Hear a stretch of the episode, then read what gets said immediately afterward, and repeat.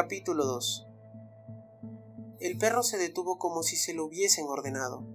Se quedó con una pata delantera levantada, el rabo extendido, pero inmóvil, el morro alzado en busca de un rastro. Lo cierto era que el chucho dorado no había detectado a la persona que había disparado. Se quedó paralizado, sorprendido por el desplome de su amo, inmovilizado por la confusión. Al otro lado de la calle, frente al perro, Mitch también estaba paralizado. El secuestrador cortó la comunicación, pero Mitch aún tenía el teléfono móvil apretado contra el oído.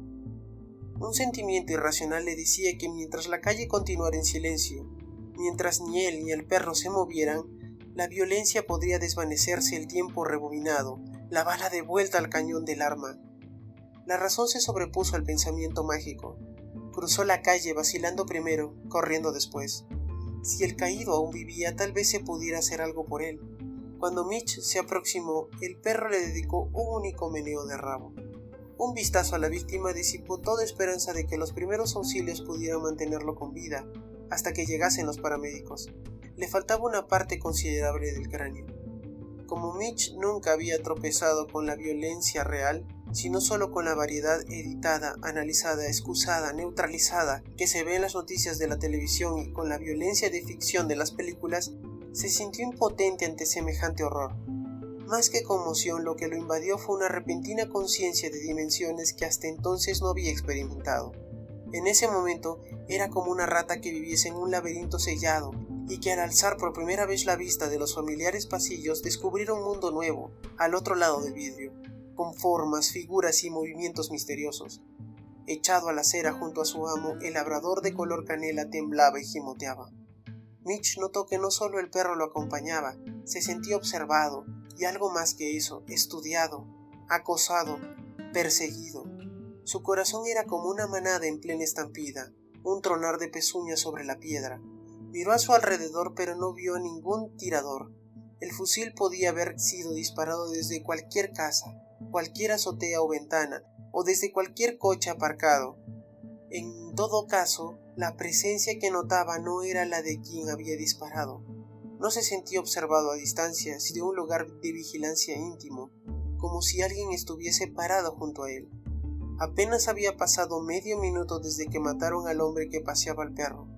La detonación del fusil no había hecho que nadie saliera de las hermosas casas, en un vecindario semejante, rico y tranquilo, donde nunca pasaba nada, el disparo de un arma podría confundirse con el sonido de una puerta que se golpea, y es olvidado mientras aún resuena. Al otro lado de la calle, en la casa del cliente, Iggy Barnes estaba arrodillado, se había puesto de pie. No parecía alarmado, sino solo desconcertado, como si también él hubiese oído una puerta y no entendiera qué significaba el hombre caído y el perro afligido.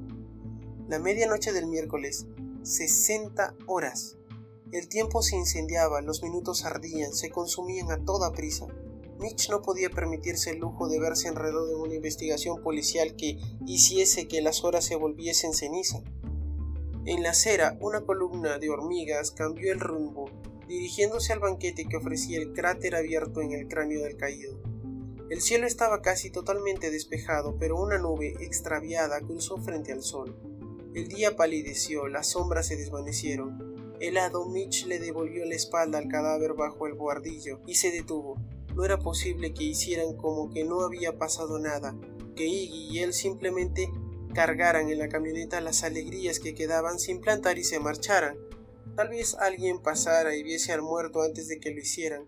Su indiferencia hacia la víctima y su huida los haría parecer culpables para el transeúnte más distraído, y ciertamente para la policía. Mitch aún tenía en la mano su teléfono móvil cerrado, lo miró con aprensión.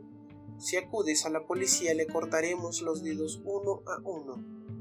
Los secuestradores supondrían que llamaría a las autoridades o que aguardaría que alguien avisara, pero lo que estaba prohibido era que hiciera mención alguna de Holly y del secuestro, y del hecho de que quien paseaba al perro había sido asesinado a modo de ejemplo para advertir a Mitch.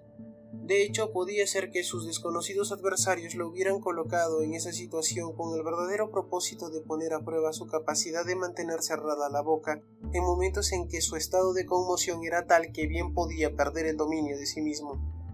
Abrió el teléfono.